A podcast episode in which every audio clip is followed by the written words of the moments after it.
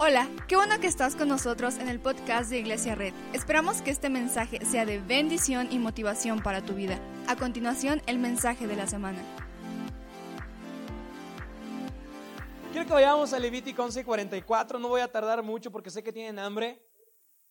Levítico 11:44 y estamos en esta serie que se llama Dios es. Porque si bien todos hemos creído en Dios, realmente no sabemos quién es Dios. Realmente todos nosotros hemos dicho, ok, creo que existe un Dios, creo que las religiones tienen un Dios, pero ¿quién es este Dios? Sobre todo, ¿qué quiere? ¿Cuáles son sus cualidades? ¿Cuáles son sus atributos? ¿Quién es este Dios? Levítico 11:44 dice, yo soy el Señor su Dios, así que santifíquense y manténganse santos, porque yo soy santo. Volte con alguien y dile, santifícate. ¿Por qué cerramos nuestros ojos? Hacemos una oración. Señor Jesús, gracias por este día. Gracias, Padre, porque tú estás aquí. Gracias porque tú estás en este lugar. Gracias por la gente que viene por primera vez. Te damos gracias y todos decimos amén. ¿Cuántos han escuchado la palabra santo, la palabra santidad? Hemos escuchado la palabra santo todas nuestras vidas, porque existen santos en, este, en esta tierra que se creen santos y entonces siempre pensamos que los santos son personas que hicieron cosas extraordinarias. No, no sé qué santos conozcas, pero hay varios santos. Si has estado en, la, teología cristiana, podrás entender que la santidad es algo que siempre nos hace sentir mal. ¿Cuántos han escuchado un mensaje sobre la santidad y dicen, oh, oh, yo estoy haciendo todo lo contrario? ¿Cuántos han escuchado un, tema sobre la santidad? ¿O cuántos hemos, hemos escuchado una canción de santifíquense, sean santos? Y realmente todos nosotros nos quedamos así como que, ah, acabo de ver Club de Cuervos en la noche. No sé si eso me haga santo. Oh, acabo de ver Rosario Tijeras. Oh, no sé. Porque siempre que hablamos de la santidad, Existe como una polémica que nos hace sentir medio mal. Los pastores hablan de santidad como si los pastores fueran santos. Hola. Las iglesias exigen santidad y dicen, no hay nadie santo y si no hay nadie santo, nadie puede estar en este lugar. Y entonces se ha confundido la santidad como hacer ciertas cosas.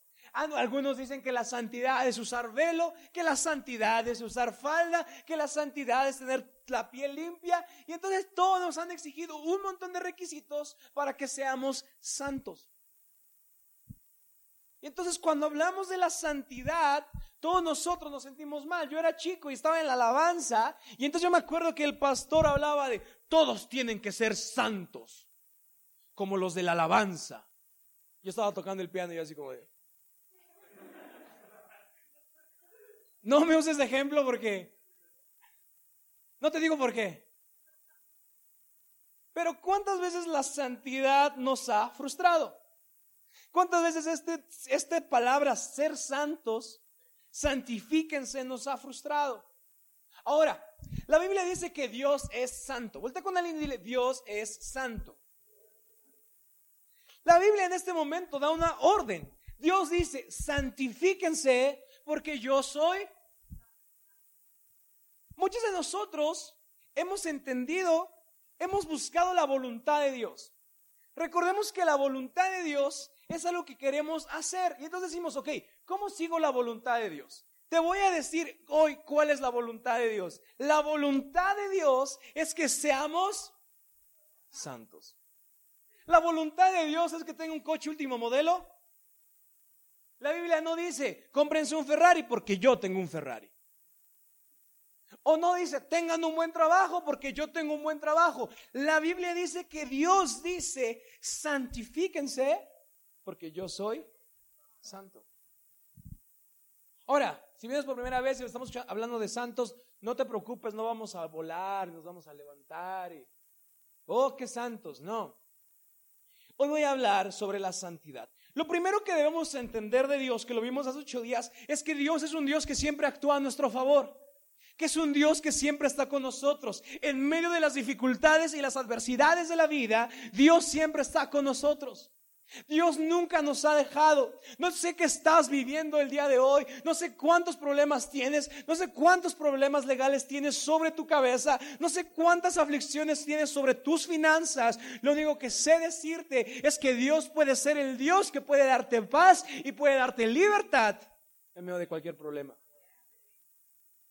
Porque también Dios es un Dios santo. Y Dios nos habla, santifíquense todos hemos escuchado la palabra santo y pensamos que un santo es una estampita como de Yu-Gi-Oh que tenemos en nuestra cartera, o es un pequeño pedazo en un estante, o pensamos que es cosas santas, pero realmente la santidad no es una orden que está, está disponible solo para tres o para cuatro, o que ciertas instituciones dicen quién puede ser santo o no, la santidad es una característica de Dios que puede estar en nosotros todos los días de nuestra vida. Porque la santidad es un atributo que debemos tomar de Dios. Pero ¿qué significa la palabra santidad? La palabra santidad en el hebreo es kadesh. No te voy a hablar en inglés ni nada. Pero tiene dos vertientes. La primera, los que estudian esta etimología de la palabra, dicen que santidad es algo que está apartado. Vuelta con alguien y dile apartado. Pero la otra, la otra vertiente, dicen que la santidad es algo puro. Vuelta con alguien y dile puro. Entonces la santidad son dos cosas. La santidad es algo que está apartado y algo que brilla por su pureza. ¿Alguien está aquí? Para que podamos entender lo que es la santidad, primero hay que definir la santidad. Entonces la santidad son estas dos cosas, algo que es apartado y algo que es puro. ¿Por qué es importante la santidad? La palabra santo aparece casi 700 veces en la Biblia. Su verbo, el santificar, aparece 200 veces y habla de santificar cosas, santificar personas y santificar lugares. No hay otro atributo que esté más ligado a Dios que la santidad. De todos los atributos que se mencionan en la Biblia, la santidad es el que está más relacionado con Dios. O sea, Dios es un Dios de amor, pero es un Dios santo. Dios es un Dios de misericordia, sí, pero antes es un Dios de santidad. No hay otro tributo que esté más ligado a Dios que la santidad. Pero ¿qué es la santidad? La santidad es aquello que nos hace sentir frustrados, la santidad es aquello que, que nos hace sentir mal. La santidad es aquello que tu vecino tiene y dices, wow, levanta sus manos, qué santo. Pero está pensando en el partido del Cruz Azul. Así. Dios ayuda al Cruz Azul. Parece que están levantando sus manos y están pensando en cómo el Canelo le robó la pelea a Golovkin. ¿Cuántos están de acuerdo? ¿cuántos, ¿Cuántos piensan que ganó Canelo? Levanten su mano. Ok. ¿Cuántos piensan que ganó Golovkin? Ok, está bien. Los demás no saben de qué hablamos, estaban en el pozole. Ah, otro, otro tía, ¿no? Échele. Vida y una, tallas hay muchas, amén. Amén. es importante que entendamos el concepto de santidad porque la santidad es la voluntad pura de Dios. La santidad, Dios dice, sean santos. Hay cosas, hay pocas cosas que la Biblia dice que Dios marca y lo hemos aprendido en las últimas semanas. Y una de las que marca es que dice, sean santos sean santos. ¿Qué significa? ¿Que vamos a tener una túnica verde y nos van a poner en, en una vela? No. Santidad significa algo más profundo. Y no sé cuántos de ustedes escuchan la palabra santidad y se preguntan, ok, entonces, ¿qué tengo que hacer? ¿O qué no tengo que hacer? La santidad no es algo que se hace principalmente, es algo en lo que uno se convierte. La santidad principalmente no es un montón de cosas que tengo que hacer, sino es un montón de cosas que tengo que creer para ser santo. Recuerden que hay dos tipos de santidad, santo apartado y santo puro. La principal voluntad de Dios es que yo sea santo. ¿Cómo logro eso? ¿Cuántos creen que ser santos es difícil? Súper difícil. En un mundo en el que vivimos, en un, en, un, en un trabajo como el que tenemos, en una escuela como la que tenemos, tener una vida íntegra es difícil. Tener una vida recta es difícil. Ahora, la santidad no es otra cosa, no es volar, no es desaparecer cosas, no es hacer magia. La santidad es estar apartado siendo una sola pieza en integridad y con esa integridad brillar como oro, brillar por pureza. La voluntad de Dios para nuestra vida es que debemos ser un reflejo de Jesús, que es la imagen de Dios, pero para entender qué es, primero debemos entender quién es, quién, quién es Dios y por qué es santo. La manera de vivir la vida cambia cuando entendemos quién es Dios. Pero a veces su voluntad parece tan lejana para nuestras vidas, no porque Dios esté lejano, sino porque yo estoy lejano. Entender las cualidades de Dios me hace comprender la voluntad de Él para mi vida.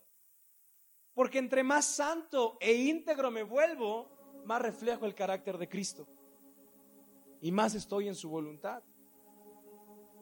Entonces, si me parece difícil encontrar su voluntad, no es porque Dios tenga una voluntad escondida, sino porque yo me estoy escondiendo de Dios.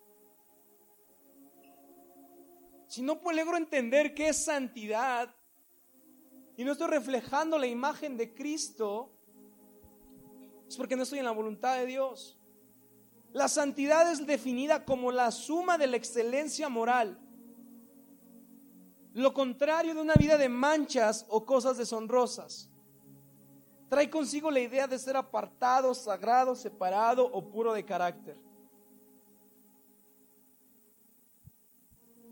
La Biblia dice que en el cielo hay ángeles que están adorando a Dios y están diciendo, Dios, tú eres santo. Y la Biblia dice que lo están diciendo tres veces seguidas. Y cuando la Biblia usa tres veces seguidas la misma palabra, es para crear un énfasis que tenemos que aprender. Y en el cielo están Dios, tú eres santo, santo, santo, triplemente santo. Porque no hay otro Dios en cualquier otra religión, en cualquier otro lugar, que diga que es santo. Puedes creer, Dios, tu Dios puede ser cualquier cosa. Puede ser una botella de agua, puede ser una piedra, puede ser una vaca. Tu Dios puede ser cualquier cosa, pero no hay ningún Dios sobre esta tierra que diga que es tres veces santo. No hay ningún Dios en esta tierra que diga, soy santo. Y no solo soy santo una vez, soy santo tres veces. Tómala, ¿no? Solo hay un atributo de Dios que es elevado a la tercera potencia y esa es la santidad. Solo hay una característica de Dios que es repetida tres veces por los ángeles en el cielo santidad. Porque cuando la mitad de la tierra dice que es un Dios de amor, que todo va a estar bien, que Dios es un Dios que, perdona todo y que siempre está contigo, y que Dios es un Dios que no ve nada y, y todo es amor. La otra mitad de la tierra dice que es un Dios de justicia, que te va a castigar y que si no das te vas a ir a no sé dónde y si no vienes y si te vistes y si tienes tatuajes y si todo esto y si... Mientras la mitad de la tierra pelea porque Dios es un Dios de amor y la otra mitad de la tierra pelea que es un Dios de justicia, mientras la mitad de las iglesias dicen que es un Dios de amor y la otra mitad dicen que es un Dios de ira. El cielo está cantando que no es un Dios solo de amor y de justicia, sino que es un Dios de santidad.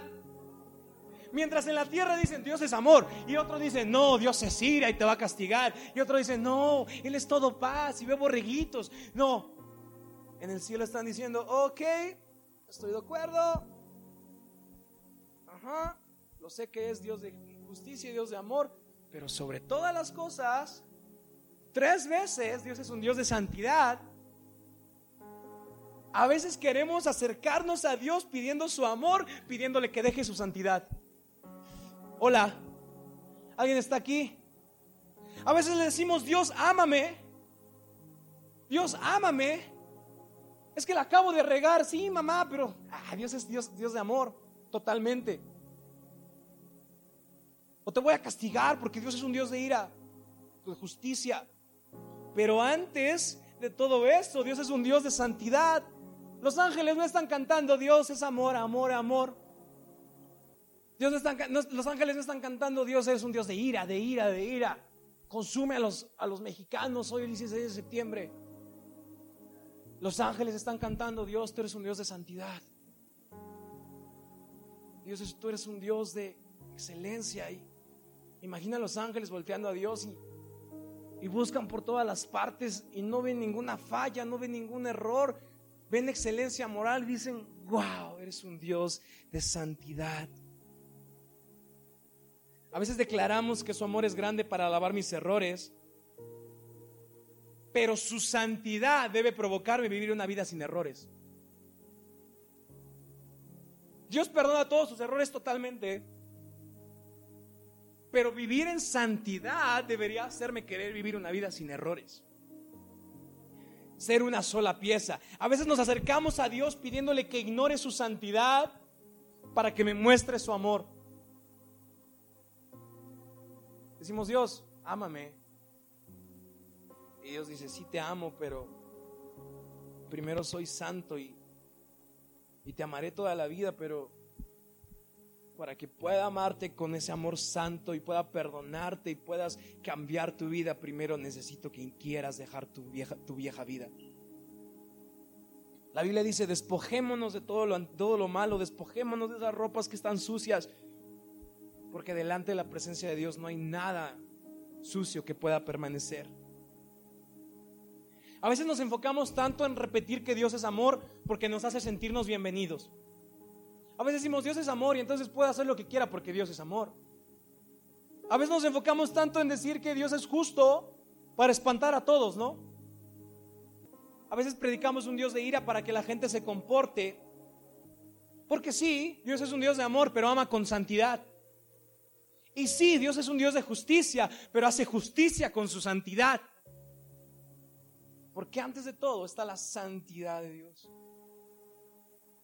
Entonces por eso si no imaginamos a Dios con, con su principal atributo, creemos en un amor de Dios como un amor romántico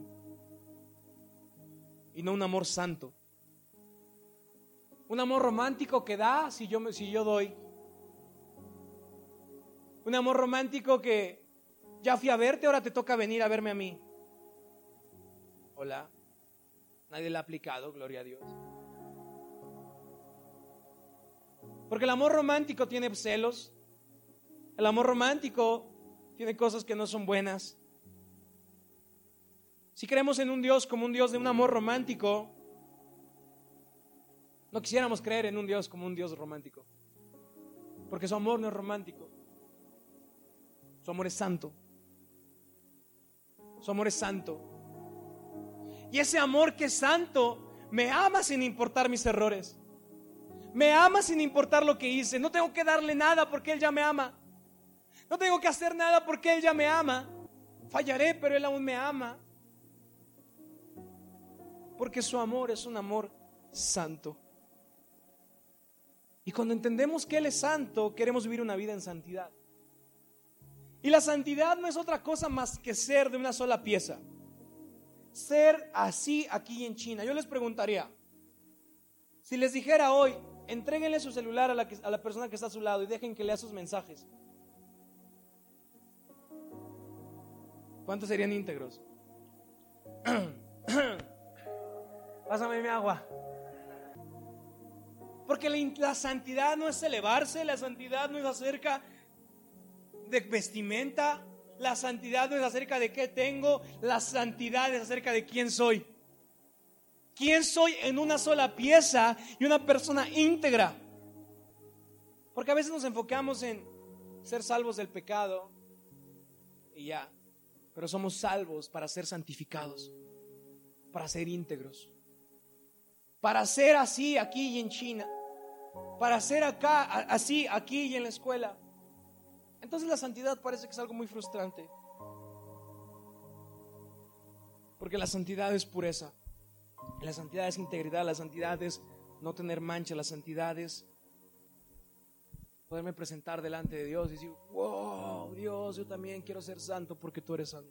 Pero lo triste de todo es que entonces nadie puede ser santo. Porque si yo les contara los más profundos pensamientos que tengo a veces no me quisieran ni ver.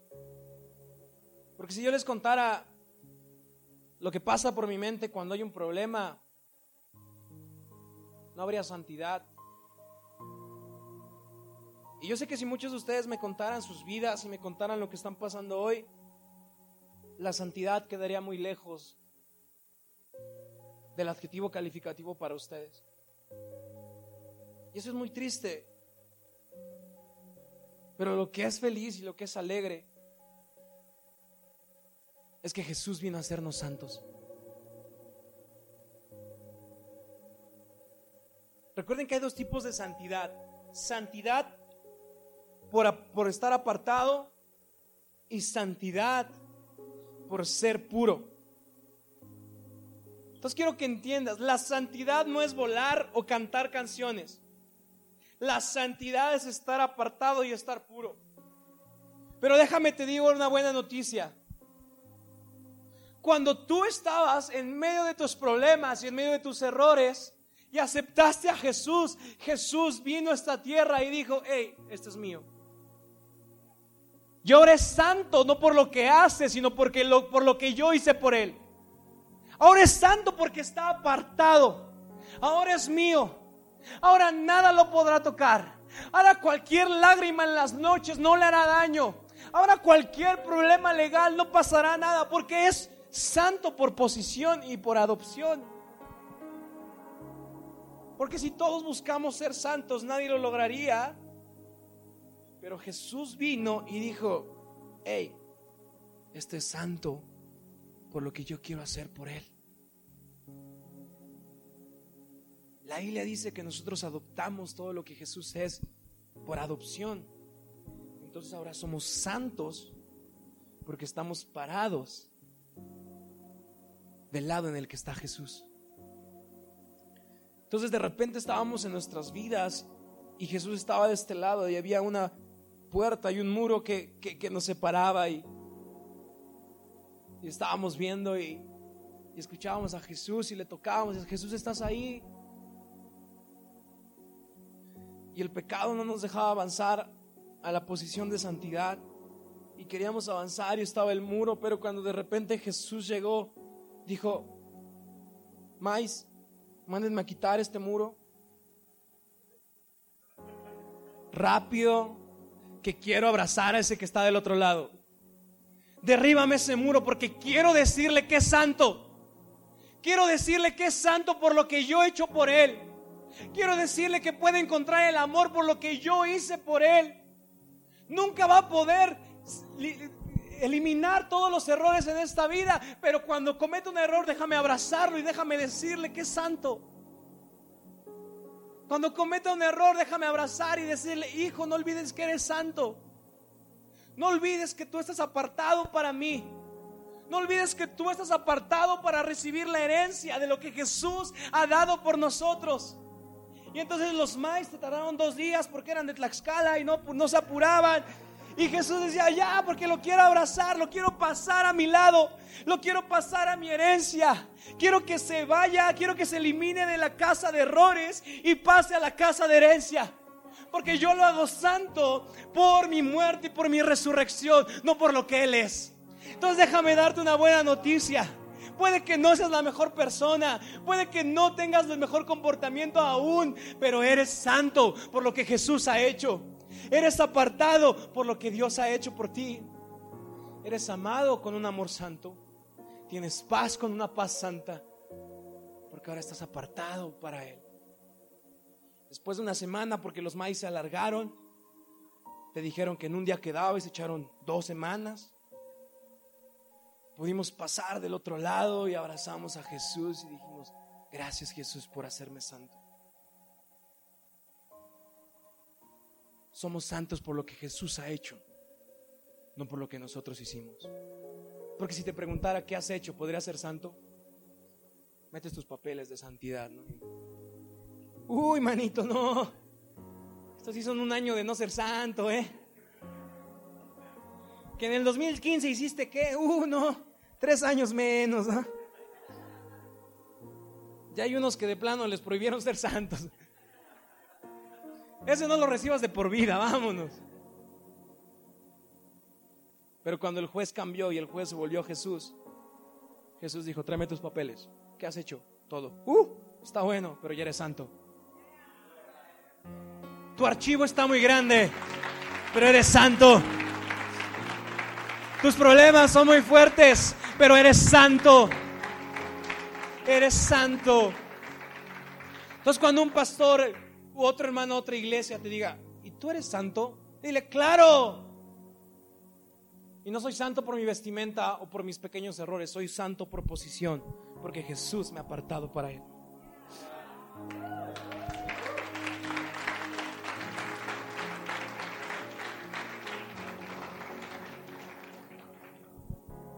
Pero ahora lo que no les va a gustar tanto.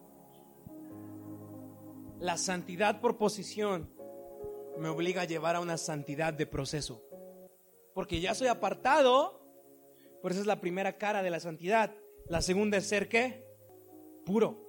Entonces, cuando yo entro a la casa de la santidad por, el, por, el, por la posición de Jesús, ahora tengo que tener una vida de santidad de proceso. Una vida que aunque me cuesta, digo, no hago eso porque soy santo. No hago eso porque soy santo. Y mientras más vamos avanzando, más comenzamos a limpiar nuestras, nuestra ropa y empezamos a ver que después de un año de ser adoptados en santificación de proceso, de, de posición, ahora somos santos por proceso. La verdadera salvación trae consigo un deseo de ser santos. ¿Cuántos hacían de todo hace un año? Y entraron a la iglesia y dijeron, oh, creo que eso no lo tengo que hacer pastor, está bien, está mal, pastor, ¿qué hago? Y siempre que me mandan un mensaje digo, gracias a Dios. Porque saben que entre más santos son, más incongruencia tienen con su ambiente. La santidad es ser puro para que en ambientes que no son puros me, me sienta incongruente. Porque la santidad por posición me hace creer que soy santo pero la santidad por proceso me hace ser santo. ¿Alguien está aquí? Eres santo, pero ahora tienes que querer ser más santo.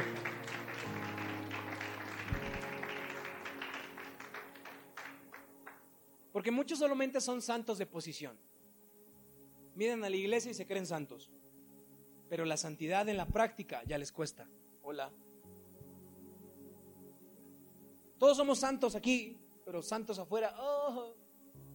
Y cuando hablamos de santidad, cambiamos un poquito el tema a integridad. Somos íntegros en la iglesia, pero el lunes no somos íntegros. Somos íntegros en la alabanza, los de la alabanza, pero en la uni no somos íntegros. Crecer en santidad significa un crecimiento de nuestro rechazo hacia lo malo, hacia lo pecaminoso. Ahora, la santidad no es algo de que, ¿cuántos quieren ser santos? Yo, ok, todos somos santos. No. La santidad es un proceso de aclimatarse a la temperatura de santidad. Porque entre más nos vestimos con lo que Dios quiere, más podemos ver milagros. Entre más santos somos por proceso, más vamos acercándonos a nuestro milagro. ¿Quieres ver un milagro? Únete a la santidad por proceso. Todos somos santos aquí. Pero unos están en santo nivel 1. Otros son Blue Demon. Chiste de tío. Ja,